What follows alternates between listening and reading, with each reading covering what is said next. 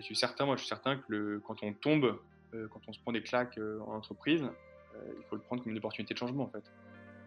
J'en parlerai, mais il y a eu le Covid qui nous a mis une énorme claque, qui a lancé une remise en question de notre modèle économique.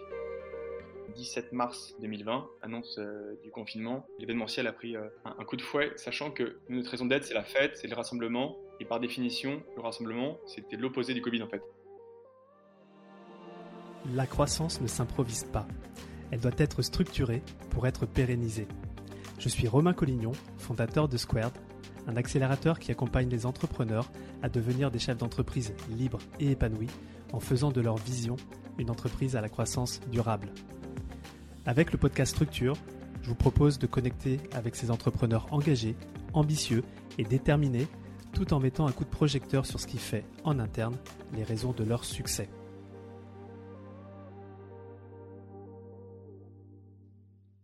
Aujourd'hui, j'ai l'immense privilège de recevoir Enguerrand Jobard, qui est le cofondateur et CEO de Josepho. Josepho, c'est une entreprise dont la mission depuis 2015 est d'accompagner la fête avec la photo événementielle.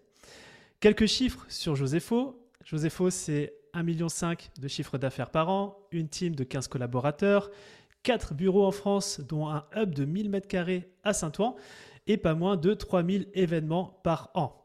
Alors si je suis aussi enthousiaste à l'idée d'interviewer Enguerrand, c'est qu'on va parler de pas mal de choses, mais on va parler notamment de comment on structure une boîte dans l'adversité. On va parler du Covid, comment cette période a été euh, pilier pour, pour Josepho.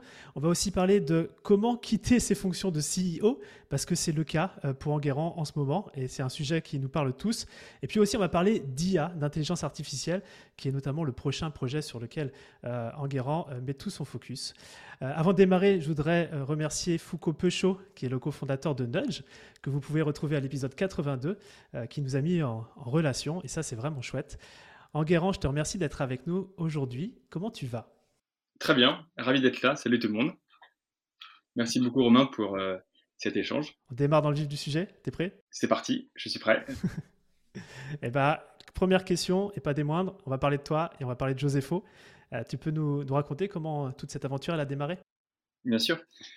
Alors ça a commencé donc en 2015, euh, justement le lien avec Foucault.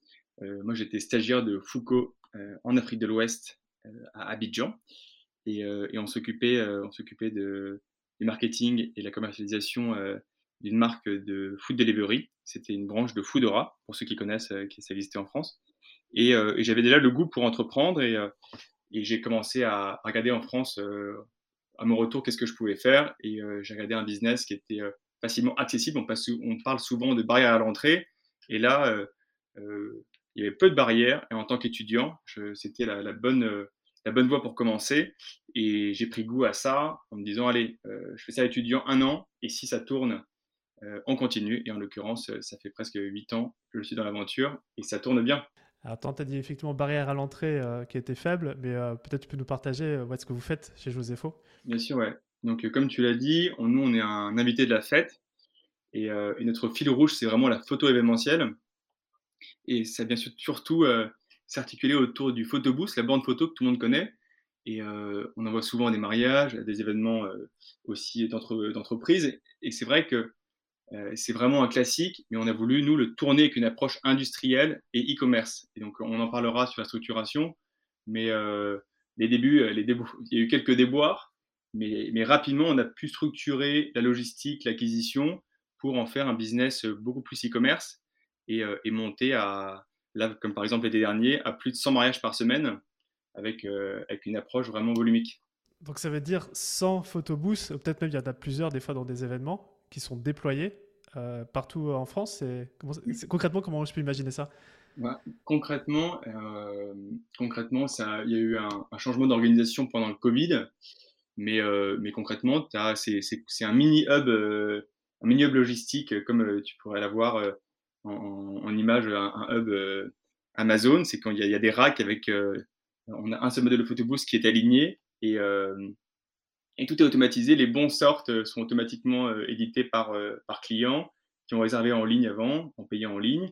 Et, on a un camion chronopost qui passe tous les jours récupérer des, des, des bornes, en rapporter tous les jours et c'est dispatché dans les quatre coins de la France. On a des événements, on a des mariages en Italie, en Corse, dans toute la France et on bosse aussi, on envoie des bornes à Dubaï, à Moscou, en l'occurrence plutôt avant, avant la crise ukrainienne. on a travaillé aussi pour certains salons aux États-Unis. donc les bornes voyagent pas mal, mais principalement en France. Donc c'est comme si un photo, le photobooth c'est le produit. Et pour, j'ai du mal, j'ai un peu l'approche artisanale du photobooth, mais en fait il y a vraiment une industrialisation de, des envois, des réceptions, etc. Mmh.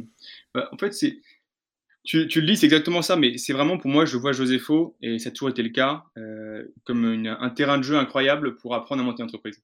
Et donc, euh, euh, le produit, on l'a, je prends souvent l'image, quand tu vas à la fête foraine, quand tu es enfant, tu fais le tir à la carabine, et on te dit, tire une ficelle pour un cadeau. Et, tu tires une ficelle et tu découvres un petit peu le cadeau. Là, c'est pareil, c'est qu'on a tiré une ficelle, j'étais étudiant, j'étais en master, j'ai tiré cette ficelle qui est la bande photo, et en me disant, bah, je vais bien voir ce qu'il y a au bout. Et en fait, en tirant, en tirant, on a, commencé à structurer, à se prendre au jeu, et on est resté pas mal de, temps à ce, stand carabine, à se dire, bah, en fait, euh, comment, comment est-ce qu'on peut, on peut euh, rendre ce, ce, cadeau qu'on a reçu, ce projet, euh, comment on peut le rendre vraiment viable et monter des marches, monter des marches jusqu'à avoir une boîte qui est structurée, jusqu'à avoir du revenu et, de la projection. il y a le Covid qui nous a bien bousculé, mais, mais en fait, la, la leçon là-dedans que je retiens, c'est que c'est que dans tous les cas, il faut s'entourer, ça c'est sûr. Mais euh, en fait, avec n'importe quel produit, n'importe quel service, euh, si, tu tires, euh, si tu tires le concept un peu plus, et là, c'est vraiment c'est bête et méchant, le, le, photobooth, c'est vraiment le, un des business les plus accessibles. Mais je prends le cas de, de, plein d'autres activités qui sont abordables en termes de barrière à l'entrée. Si tu pousses le concept de la structuration, une bonne acquisition, un bon marketing, je trouve que tu peux, tu peux monter à l'échelle de manière intéressante et c'est l'éclate Et maintenant, c'est vrai que c'est une industrie, qui est pas très grosse, qui est un peu niche en France, et donc j'ai le sentiment euh, d'avoir retourné un peu toutes les cartes, euh, et c'est pour ça que je vous en parlerai plus tard, mais ça m'intéresse de me frotter à d'autres d'autres industries, en l'occurrence l'IA, euh, et, passer sur quelque chose de plus technologique. Le hardware, on dit souvent, les Américains disent hardware is hard. C'est vrai que c'est compliqué de gérer les cycles produits, euh, et puis même la logistique, les pertes de matériel, euh, le développement, la casse. Voilà. Le hardware, ça demande aussi une exigence importante. on a les deux volets. On fait le logiciel chez Josepho, on fait le hardware, et puis il y a toute la partie e-commerce. Donc il y a plein de facettes et euh, plein d'occasions d'apprendre. Ouais, un vrai, un vrai terrain de jeu. J'adore ta métaphore de, de, la fête foraine, parce qu'effectivement, quand tu as fini le, stand de tir à la carabine, tu vas voir l'autre stand, et au final, tu t'amuses. Oui, c'est ça. Euh, je ne sais pas comment je vais pouvoir euh, aborder la prochaine question parce que euh, tu es dans une période de, transition aussi chez Josepho et on va parler aussi de la next step.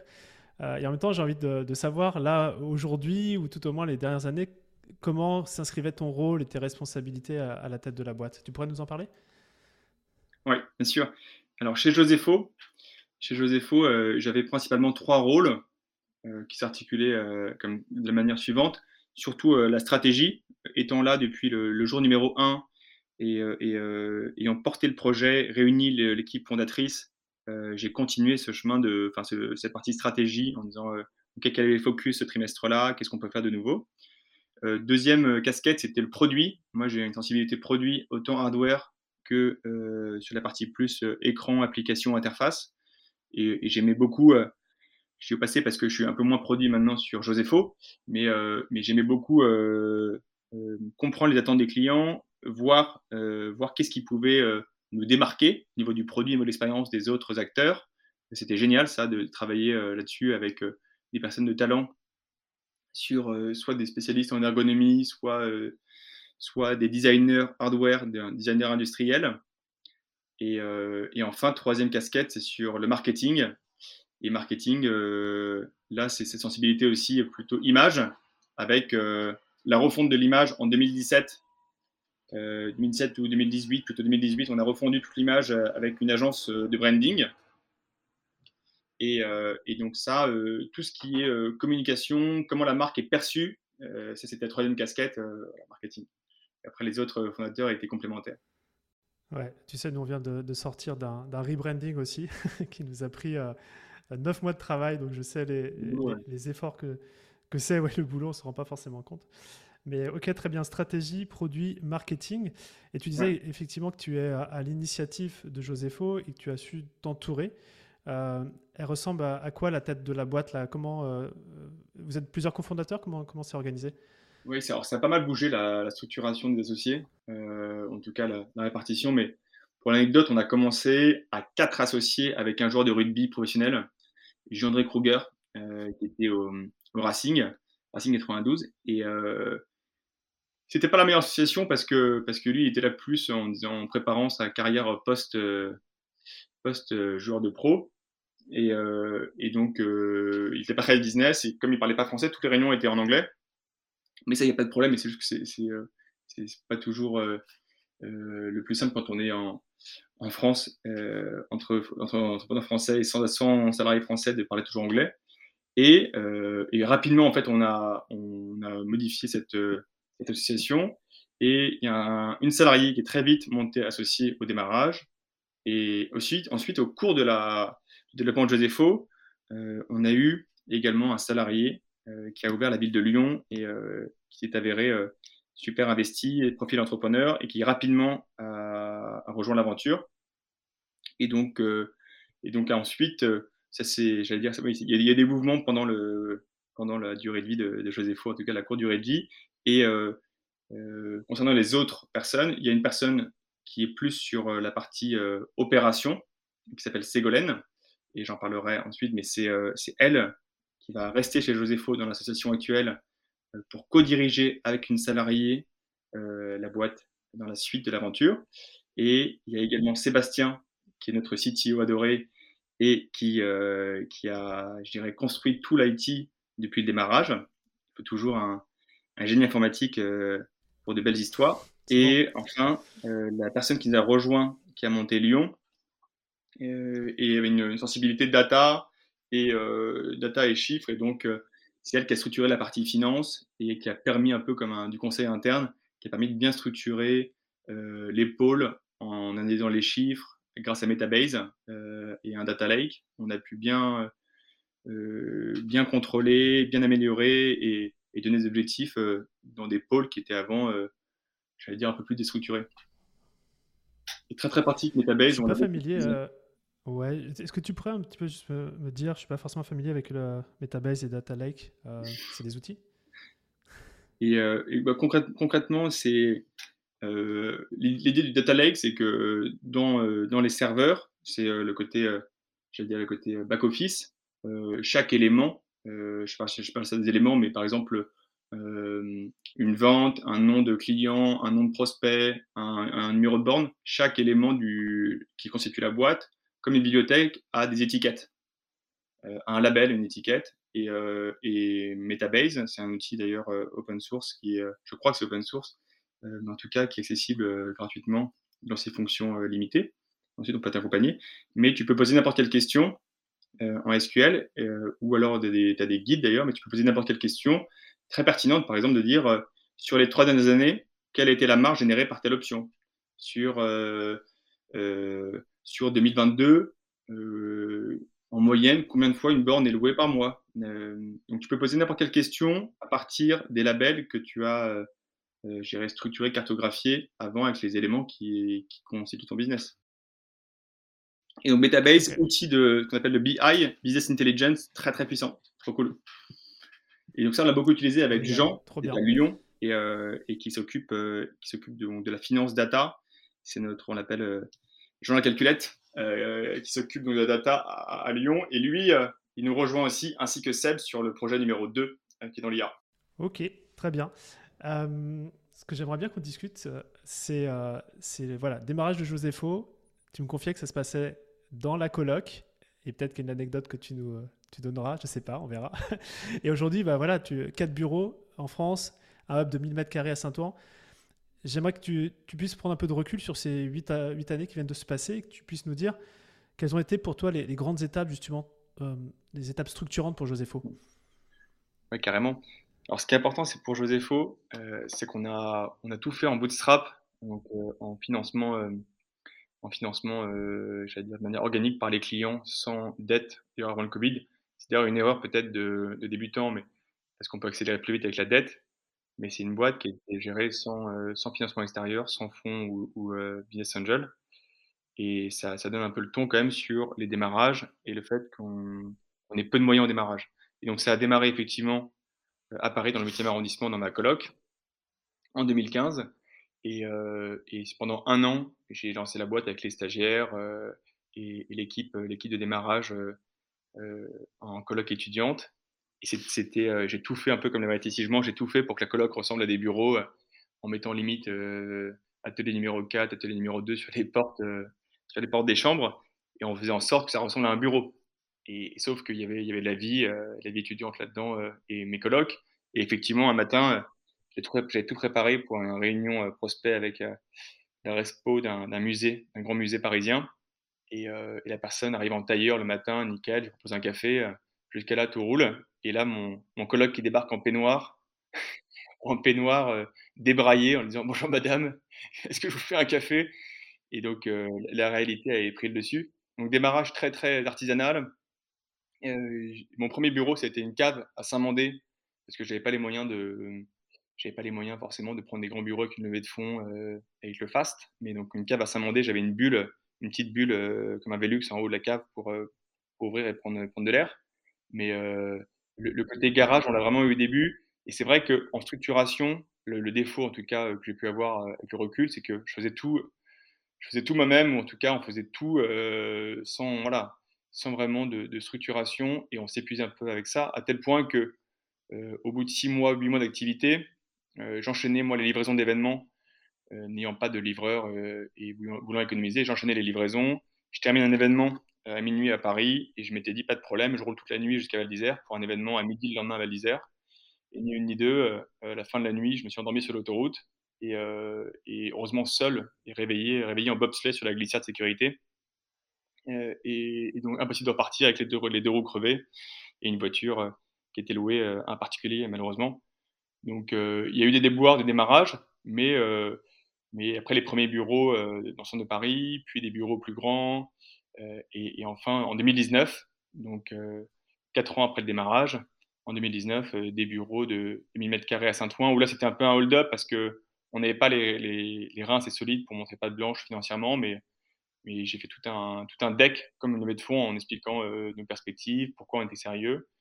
Euh, et, donc, on a pu louer ces, grands bureaux avec, euh, l'espace de stockage à Saint-Ouen, à un kilomètre du, 17e, euh, et, avec un loyer important pour nous à l'époque. Mais ça a été un gros changement. Et après, en structuration, j'en parlerai, mais il y a eu le Covid qui nous a mis une énorme claque, qui nous a fait, j'allais dire, qui a lancé une remise en question de notre modèle économique. Et donc, il y a une vertu, il y a une vertu de l'échec et une vertu des crises. Et, et, on a mis en place, pendant le Covid, un plan de succès avec un coach qui s'appelle Franck Rouault, un coach en organisation et en plan de succès.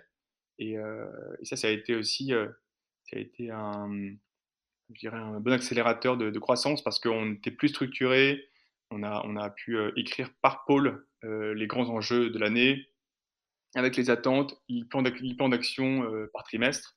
Et donc, il y, a eu une maturité qui s'est installée au fil de l'eau. Et on est passé d'un mode complètement artisanal les premières années à une entreprise plus structurée, euh, avec, euh, avec chacun qui a ses, responsabilités et, euh, et les objectifs bien répartis. Mmh. C'est la première fois que j'entends parler de, Franck et, en particulier des plans de succès. Ça, ça, se passe comment ce, type de relation c'est, du coaching c'est, Oui, alors c'est, c'est, du conseil, c'est du conseil en, on pourrait parler d'organisation, mais conseil en structuration. Et, et Franck Rouault. Et donc, il a, il a euh, pas mal d'années à lui de conseil. C'est une méthodologie qui s'appelle Practical Learning et qui consiste à, à, prendre du recul un maximum et à distribuer, à ventiler l'objectif de toute l'entreprise en 5 à 7, euh, j'allais dire, actions concrètes ou objectifs concrets, pas plus. Et après, chaque action est, euh, est divisée ensuite en comment, comment y arriver. Et, euh, et c'est très, ça paraît très basique comme ça, mais il y, a une méthodologie, d'ailleurs, on peut retrouver ça sur son site, une partie de la méthodologie, Franck Rouault, et, et, vraiment une approche, une approche de recul très claire, et en disant on ne s'éparpille pas, en fait, ok, à la fin de l'année, on veut aller là, là et là, et, à chaque, chaque objectif se déroule en, sous-parties, et, et, après, l'idée, c'est qu'à chaque réunion associée, et ensuite, par pôle, les réunions hebdomadaires, on a aussi mis en place des réunions hebdomadaires, des one-to-one par pôle, avec les managers de pôle. L'idée étant de pouvoir de suivre le plan de succès et de se dire, euh, est-ce qu'on avance bien par rapport à l'objectif qu'on s'est donné et, est-ce qu'on est qu'on déroule le, plan de route? L'idée étant de, parce que j'aime bien cette, cette métaphore, de ramer dans le même sens. Ramer dans le même sens et qu'on soit, les efforts soient alignés et pas qu'il n'y ait pas des, je des, des chantiers, des chantiers qui sortent du projet commun ou des initiatives, voilà, initiatives isolées, personnelles. Ok, très très clair. Euh, tu as mentionné rapidement la période du, confinement, euh, qui, euh, je peux l'imaginer, a été challengeant parce que les événements, ils n'étaient pas trop au rendez-vous. comment vous avez passé cette vague et puis peut-être quels ont pu être les, gros enseignements pour vous en termes de structuration? Covid, énorme claque, énorme claque pour notre industrie, comme, comme beaucoup d'industries dans le tourisme, dans la, restauration, les traiteurs, mais l'événementiel a pris a pris euh, un, coup de fouet, sachant que je, disais souvent à l'époque, cette phrase, je disais notre raison d'être est interdite. Et euh, notre raison d'être, c'est la fête, c'est le rassemblement. Et par définition, le rassemblement, c'était l'opposé du Covid en fait. Et donc, euh, et clairement, clairement, on avait, on avait une consommation importante de cash, mais liée à notre activité et, avant le Covid. Et, mais ça tournait avec, avec l'activité, avec les revenus. Et d'un coup, en fait, là, je me souviens très bien, le 17 mars 2020, annonce, annonce du confinement. Et c'est une date qui restera marquée parce que quand vous êtes entrepreneur dans cette, dans cette activité-là, on, imagine, on imagine tout, mais pas ça.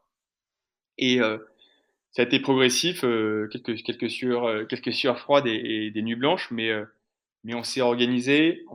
Et concrètement, qu'est-ce qui s'est passé? Euh, Il a fallu réduire drastiquement la masse salariale euh, grâce au chômage partiel, mais ça ne faisait pas tout. Et euh, on a proposé un plan de départ volontaire avec un chèque de départ, un bonus, en disant il faut alléger la, il faut alléger la masse salariale. Qui veut partir C'est le bon moment. Et on a appelé un par un pour proposer. Personne n'a voulu partir. Et ça, ça, s'est fait en combien de temps? C'était genre deux semaines après non, non, non, non, Ça, c'était, c'était bien, euh, c'était bien 8, mois, un an après, le, 17 mars. Non, il a, parce qu'en fait, euh, au démarrage, euh, comme tu as. On espérait revenir dans le game. Il n'y a pas d'équivalent, tu te dis, ça peut, ça va durer six mois, en fait, tu sais pas, donc tu, tu, te raccroches à, tu te raccroches à une bonne nouvelle, et en fait, il y, a des nouvelles vagues, vague 3, 4, 5, et, et on a proposé un plan de départ volontaire, personne n'a voulu partir, c'était plutôt un compliment, mais il a fallu ensuite euh, jouer aux fléchettes et rappeler les gens en disant bah, finalement tu, pars. Il y a eu trois licenciements économiques qui ont coûté assez cher à la boîte parce qu'il y, a un plan d'accompagnement derrière qui suit euh, les licenciés. Et euh, comme je l'ai dit, chômage partiel. On a fermé des bureaux, on a fermé des bureaux pour minimiser les loyers. on a bien sûr mis en place tout le, système de PGE qui était possible on est allé chercher les, créances clients, la moindre créance, le moindre, euro qu'on pouvait récupérer qui était en attente. Et on a stoppé pas mal de services, notamment sur des logiciels, des abonnements, euh, pour réduire la voilure. Et pour donner des chiffres, euh, on dépensait à peu près 120, 130 000 euros mensuels euh, pré-Covid à cette époque-là. Et, on a réussi à, on a réussi à diminuer la voilure à 35, 30, 35, 40 000 euros par mois euh, de gérer de, de, frais incompressibles avec les loyers. D'accord. Donc il y a eu, j'allais dire, euh, pas mal de zones de stress et, euh, et, puis du temps en fait, du temps comme beaucoup d'entrepreneurs, du temps pour réfléchir à son modèle économique, à est-ce qu'on reprend la même chose. Donc, à ce moment-là, on a voulu se réorienter sur un modèle plus centralisé. Alors justement, est-ce que tu peux, bah déjà bravo hein, d'avoir su surmonter cette vague-là et puis bah, de, repartir sainement après, ça. tu disais que tu as eu du coup le temps de pouvoir te poser sur le modèle économique. Euh, j'ai le sentiment, des choses qui ont été restructurées dans le fonctionnement de Josepho. Est-ce que tu pourrais nous en parler? Mmh, mmh. Rapidement, euh, c'est que pré-Covid, euh, et c'est un peu à l'image de ce que j'expliquais au démarrage, c'est que c'était très artisanal. J'aime bien dire, on, jouait à la dinette. On jouait à la dinette, la tambouille, c'était pas structuré. on y allait un peu au feeling. D'ailleurs, comme sur le pricing, c'était au feeling. Euh, on se disait, bah, y a pas on n'est pas encore dans le sud de la France, on va ouvrir un bureau. On a ouvert d'abord, euh, après Paris, on a ouvert euh, Bordeaux, puis Nantes, puis Lyon. Et en fait, on ouvrait des villes comme on ouvre une agence immobilière avec un développement commercial sur place. Et puis la personne qui allait, elle, avait un peu sa politique, elle, appliquait ses prix. Il fallait, il y avait des, ping-pong de matériel entre les villes. Et on a du mal à bien, bien maîtriser les flux, bien maîtriser les marges, bien maîtriser la politique commerciale. Ça, c'était avant le Covid, on ne se posait pas la question si c'était bien ou pas. Et pendant le Covid, j'ai dit, mais au fond, ce n'est pas une stratégie long-termiste. Faisons quelque chose de plus centralisé, une approche beaucoup plus e-commerce. Et donc, on a, avec l'aide de Franck Roux, on a remis tout à plat. Et partie, ça, c'est la partie plutôt méthodologie, je veux dire, d'organisation. Mais on a mis tout à plat et on s'est dit, on arrête ce système décentralisé par ville et on va tout centraliser dans un gros hub, hub logistique qu'on avait comme outil, un outil puissant à Saint-Ouen. Et on va tout centraliser le hub logistique en ayant un pôle logistique fort et ensuite des pôles, un pôle commercial. Euh, on a créé un pôle euh, marketing, euh, le, un pôle acquisition spécialisé en, en acquisition, euh, c'est en trafic sur Internet. donc l'idée, c'était vraiment là d'avoir un prix national et non pas un prix par ville, d'avoir le même produit mis à jour, bien configuré, avec les bonnes options, proprement, proprement emballé, depuis ce logistique-là. Et donc, ça a, été un, ça a été un sacré pari pour toute l'équipe. Et c'était un tel changement que je me souviens d'un séminaire où on a mis à, plat sur une table les nouveaux métiers chez Josepho, les nouveaux postes. Et il y avait une foire au poste. Et chacun pouvait récupérer son nouveau poste. et donc, euh, et donc euh, après, il y a eu des variations de euh, quelques ajustements de salaire. Mais, il y a des personnes qui sont passées de commerciaux à responsables marketing. ça a été, ou sinon certains qui sont devenus sont venus effectivement, plus, euh, j'allais dire, dans, le, dans, la, dans la partie euh, responsable commerciale, alors qu'effectivement, ils faisaient avant de la logistique dans leur ville, euh, ils avaient plusieurs casquettes. J'allais dire, la plupart se sont centralisés, focus sur un métier et ont été formés là-dessus, notamment post-Covid, formés sur leur nouveau métier en disant voilà, j'ai eu une tâche, j'ai un plan de succès et maintenant on déroule.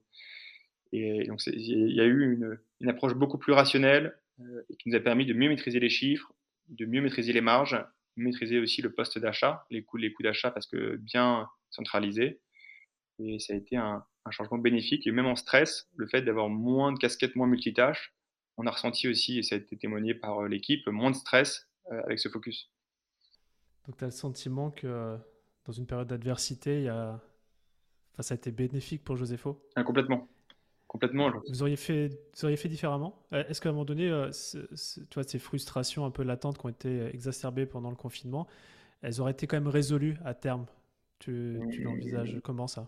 Je, pense que dans tous les cas, tous les échecs que tu rencontres au cours de la création d'une boîte, euh, comme, un, comme un enfant qui grandit, mais t'obligent à changer, à changer de direction, à changer le cap.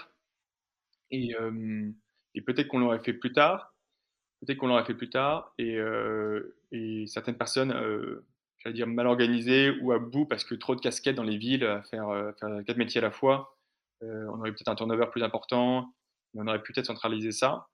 Mais je suis certain, moi je suis certain que quand on tombe, quand on se prend des claques en entreprise, il faut le prendre comme une opportunité de changement en fait. Et, et que, ce soit, hein, que ce soit des burn-out, et souvent, souvent l'échec, l'échec est, j'allais dire, une, une introduction, une remise en question, et après la réécriture d'un modèle dans lequel il n'y a plus d'équilibre. Moi, j'aime bien dire que soit on gagne, soit on apprend. Il n'y a pas forcément d'échec. C'est très vrai. Et les Américains ont cette force-là. En France, il y a un peu un tabou de, de, la liquidation, de fait de fermer sa boîte et, et euh, dire Ah, ok, t'as monté une boîte, ça marche pas, mon pauvre. Et, mais je te l'avais bien dit. C'est quoi? Il y a ça aussi Je te l'avais bien dit. Ouais, je te l'avais bien dit. Bien sûr, bien sûr. Et, donc, je trouve qu'il y a une, mise en avant, une valorisation de l'échec aux États-Unis et dans d'autres pays entrepreneuriaux, mais, mais euh, une valorisation de, de, l'échec qui est plus importante. Et souvent, il y a des investisseurs américains qui disent bah, J'investis pas dans un entrepreneur qui n'a pas échoué au moins une fois. Hmm. Parce qu'il parce qu'il y a plein d'apprentissages, euh, parfois plus qu'une boîte qui, qui déroule bien. Bah, écoute, très clair. On va, je vais te proposer d'aller sur un, sujet connexe, parallèle, puisque euh, tu es en train progressivement de te, de te, retirer de tes fonctions de CEO de Josepho, euh, ce, qui est, euh, ce qui est un questionnement que chaque entrepreneur se pose à un moment donné. Hein. c'est aussi, c'est aussi un, move qui est, qui est délicat sur pas mal de points. Est-ce que tu pourrais nous, parler justement dans ce qui t'a amené à prendre cette décision? Comment ça a été communiqué auprès de l'équipe, comment le remplacement se fait? Enfin, vraiment, si tu pouvais nous faire un topo complet sur le sujet, ça serait vraiment top. Bien sûr. Euh, c'est vrai que, bah, comme j'expliquais au début, j'ai tiré la ficelle, euh, j'ai tiré la ficelle au stand carabine du, du photobooth. Et, euh, je me suis dit, je fais le max pour, pour décortiquer les possibilités, pour développer le, le business, le potentiel business. Et là, depuis, j'allais dire, là, depuis presque un an et demi, deux ans, j'ai le sentiment de d'un peu d'un plafond de verre en disant OK, on peut aller à l'étranger, on peut redévelopper le même système à l'étranger. On a quand même sorti des innovations technologiques pendant le Covid, hein, des nouveaux produits aussi. en plus de la structuration, il y a eu des, innovations de produits. Et, mais j'avais moins, moins cet appétit. En fait, je pense que moins cet appétit de, cette fraîcheur de, la création, de, la création de, de projets. Et, et j'avais cette envie d'aller sur, sur d'autres terrains de jeu, d'autres industries. Et je pense qu'un entrepreneur, dans une certaine mesure, il n'est pas raisonné dans, dans j'allais dire, son appétit d'entreprendre. C'est que c'est, pas pas une feuille de route claire. Il faut, euh, il faut un carburant euh, dans les tripes et, un, feeling sur un projet euh, pour que les, au démarrage, les, heures ne soient pas comptées. Et là, j'ai le sentiment d'être un peu un peu plus sur un rythme rythme de routine avec, avec une mise en place qui était plus saine. J'avais, j'avais moins de challenge et donc euh, c'est, voilà, c'est fait sentir le, le besoin d'échanger et, euh, et, de partir d'une boîte en fait, dans laquelle il y a une association, tout est en place, vous avez mis en place une culture aussi euh, qui soude tout le monde. C'est pas, c'est pas toujours évident de, de, créer les conditions de départ et il s'est avéré qu'on était plusieurs associés à, à vouloir partir sur un autre projet. C'est un projet qui a été proposé d'ailleurs par euh, le CTO actuel de Josepho et euh, qui on a, on a, fait un séminaire associé euh, là à Noël, Noël 2022, où le projet a été proposé et, et on était enthousiaste. Et en fait, très naturellement, très naturellement, on a orchestré comme on était aligné. C'est toujours une sorte d'alignement.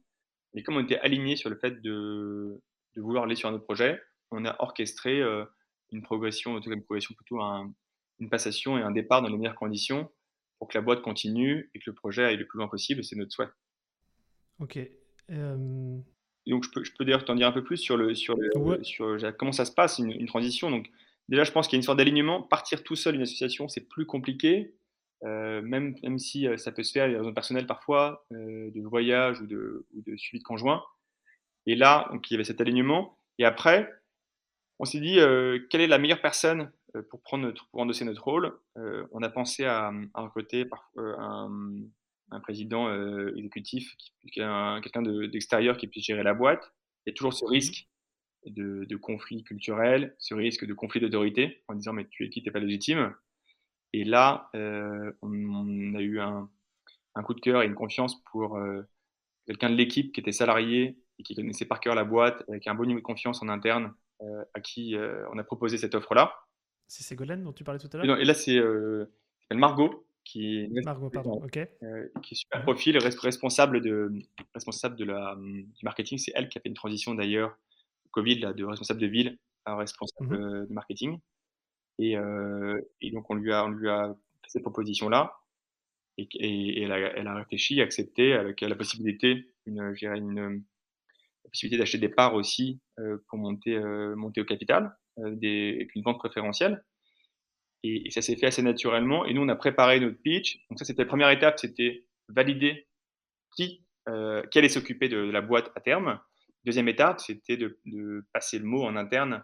Et donc, euh, dans les meilleures conditions, on a préparé toute une presse avec les forces de Josepho, euh, pourquoi on était serein pour l'avenir. Et on a rassemblé tout le monde à Paris, dans le hub justement. Et on avait expliqué mmh que que, que, progressivement, on allait, on allait mettre la, le pied dans un nouveau projet, tout en restant au bord de Josepho, en soutien, en stratégie, et qu'on n'allait pas lâcher l'affaire. On allait moins dans l'opérationnel, pour rassurer aussi les équipes. Et, euh, ça s'est fait comme ça en deux temps. On a trouvé la personne qui, allait reprendre, et puis après l'explication, euh, l'explication à l'équipe. Et aujourd'hui, on est en tuilage euh, entre la passation et le nouveau projet. Ok, très clair. Euh, Peut-être que les modèles peuvent être un peu différents, mais les associés justement qui partent sur le nouveau projet et dont tu fais partie, vous restez quand même toujours au capital de Josepho, où il y a aussi euh, une sortie euh, financière? Et oui, on reste au capital. On reste au capital. C'est n'est pas une, vente. Euh, il y a quelque part libéré pour, les nouveaux arrivants qui prennent, du poids, qui prennent de l'importance sur, la gestion. Mais on reste au capital. La, la répartition est, sensiblement la même. c'est pas un, un exit. Nous, notre premier souhait, c'était de, créer les conditions pour que Josepho continue à grandir et que le projet, euh, euh, le projet se développe. C'était surtout ça. C'était surtout ça. Et après, la, la, n'y avait pas d'investisseurs, donc il y avait moins de pression d'investisseurs privés. Et donc on a, on a gardé la, je ne sais pas si on peut dire capitalisation, mais en tout cas la, ventilation des parts sensiblement équivalente à, la période de pré, pré-passation. Mmh. Donc c'est vraiment sur l'aspect opérationnel, au jour le jour, où, vous êtes plus impliqué comme vous l'étiez à l'époque. On a plus de, plus de réunions de, management one-to-one. Euh, mmh. c'est plus, plus de recul et d'accompagnement. Et après, sur la partie passation, purement passation, en termes de, d'étapes, euh, en fait, avant cette annonce-là, on avait déjà bien structuré les pôles, autonomisé les pôles euh, avec le point de succès, avec les enjeux de chaque pôle, en responsabilisant et en donnant de, la propriété, de l'ownership, les Anglais. Et, et ça, ça fonctionnait bien. Il y avait juste un pôle qui était, euh, qui était sur lequel on n'avait pas réussi cette mission-là, qui était le pôle technique, euh, l'IT, parce que parce que c'était, euh, c'était, j'allais dire, la propriété de Sébastien, de Seb, le CTO, qui, qui connaissait par cœur sa machine. Et, et c'est compliqué de trouver, de, trouver des, de recruter des, des bons devs pour rendre ça. Et donc, sur cette passation, on a réussi à passer la main sur tous les enjeux commerciaux, logistiques. Seulement, là, on est en, relation avec plusieurs cabinets de chasse pour trouver un, CTO ou en tout cas un responsable technique qui puisse euh, endosser ce rôle-là. Et, euh, là, on aura, une passation déjà beaucoup plus entamée. Mais il nous reste à transmettre euh, la gestion de, tout l'IT. Il y a, a peut-être une certaine partie d'ADN, alors qui sera peut-être toujours présente ou pas. Justement, c'est un peu de savoir comment vous avez, dans cette passation aussi, vous êtes assuré de conserver l'esprit Josépho. Tu, tu vois ce que je veux dire? L'air? Carrément. Carrément, bah, bah, c'est, on a, euh, je crois, assez tôt, euh, trois, trois ans, deux, trois, trois ans après le démarrage de la boîte, on a, on a, on a fait tout un, tout un travail sur, sur la culture, sur les valeurs. Euh, il y a avec maintenant sur les onboarding de nouveaux, de nouveaux Joséphiens ou de nouveaux équipiers sur l'aventure, on a tout un, document d'onboarding avec, avec l'histoire de Josépho, les valeurs, l'état d'esprit en lequel on, est. Et je pense que ça, transpire bien. Et puis, je crois qu'un peu comme dans des boîtes qui grossissent, euh, il n'y a, a pas des saisons, mais il y a euh, une légère évolution et incarnation aussi de la culture. Euh, même si les racines sont là, il y a la nouvelle équipe, en tout cas en place, aussi incarne le projet, se, l'approprie et ajoute quelques ingrédients qui sont les leurs. Donc, sur la partie culture, je suis assez confiant. Dans tous les cas, nous, on reste on reste investi euh, sur la partie stratégie et sur la partie culture. Les, premières pierres sont là. je pense qu'une boîte, elle peut aussi évoluer euh, euh, au fil du temps, tant que, tant qu'elle est, tant que l'équipe est soudée et, que, et que l'équipe est alignée. Je pense que ça me, moi, je ne serais pas chagriné s'il y a quelques, quelques ajustements de culture liés à, liés à une nouvelle génération qui, qui s'occupe de la boîte. Mmh. C'est même, c'est même le sentiment dans ce que tu dis, ça. Finalement, la culture, elle évolue c'est hyper sain. En tout cas, euh, voilà, si, si, le reste est structuré, que les, que les personnes sont, sont, rassurées sur l'évolution de la boîte et, que chacun a son, a son, rôle réparti, euh, la, culture, ça reste un, mix, un mix euh, assez, assez, assez, incroyable de, de, de, valeurs qui, se, qui, se, partagent. Mais ce qui est évident, c'est qu'il y a une partie de l'équipe qui a changé récemment et il c'est sûr qu'il y a des ajustements avec, avec les feelings de chacun. Ok. Très clair. Bon, ce que tu viens de montrer, c'est que c'est possible. Et c'est pas en plus une seule personne qui, quitte ses fonctions, c'est euh, plusieurs associés. Donc, euh, c'est très inspirant. Moi, je suis quand même curieux du coup de la suite. Euh, vous, donc, vous, lancez une, nouvelle boîte autour de l'IA, de ce que j'ai compris. Est-ce que tu pourrais nous en parler ou ça reste confidentiel on, a, quel stade là Non, non, non. là, c'est c'est assez, assez, excitant. C'est tout nouveau, effectivement. C'est vraiment le, le buzzword en ce moment, euh, tu, tu, tu, le sais bien, euh, je pense dans les podcasts aussi, mais, mais euh, c'est à toutes les sauces, chacun, chacun y va. il s'avère que notre CTO actuel, Seb, qui nous emmène sur ce nouveau projet, lui, il est passionné par l'IA générative et par la technologie en général, mais c'est c'est pas un effet de mode chez lui. Il, est, il a un appétit de, de, de tests, de veille là-dessus depuis très longtemps. Et plus, j'allais dire, ça remonte à avant le, le buzz ChatGPT. C'est un vrai, c'est un vrai lui. C'est un vrai, exactement. Et, et, il nous a emmenés sur, sur l'IA. Et après, donc, c'est intéressant parce que on a, je vais venir après précisément à notre proposition de valeur, hein, mais on a été plusieurs fois depuis décembre en testant plusieurs approches. Et, et donc, on est vraiment dans une approche très, très entrepreneuriale avec plein d'hypothèses, plein d'hypothèses qu'on pose et, et, qu'on vient valider ou invalider. Et donc, il n'y a pas de. on met de, côté l'ego et, on, teste, on teste plusieurs hypothèses par rapport aux outils technologiques et, aux besoins du, du, marché. Et là, la dernière hypothèse sur laquelle on travaille et qui nous plaît bien, et, il va falloir accélérer là-dessus parce que, parce que je pense qu'il y a quelque chose à faire, alors, le, pain, sur une hypothèse, le pain, euh, donc le problématique à laquelle on répond, c'est que toutes les, toutes les marques présentes euh, sur le e-commerce ont un besoin incroyable de contenu. Elles ont un appétit féroce de contenu photo. Euh, quand on voit la durée de vie des photos sur Instagram, aujourd'hui, le content is king. C'est vraiment ça, c'est qu'il il faut tout le temps produire du contenu. Et ça coûte cher. Ça coûte cher de produire ce contenu-là, faire des shootings, des pack shots, toujours avec une bonne DA.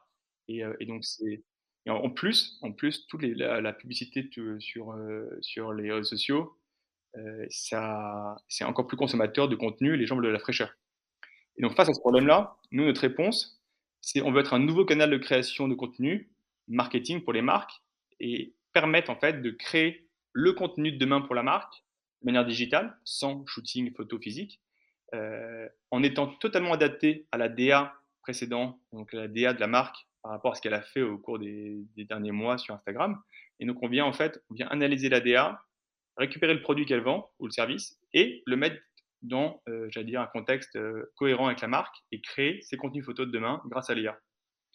Et en fait, c'est complètement dingue, c'est que c'est un peu, je prends quelques exemples, c'est un peu comme Canva. Canva, c'est le côté très accessible où tu peux créer des prêts, des, euh, des contenus formatés aux réseaux sociaux. Nous, l'idée de demain, c'est que tu puisses charger ton Instagram de site et ton site.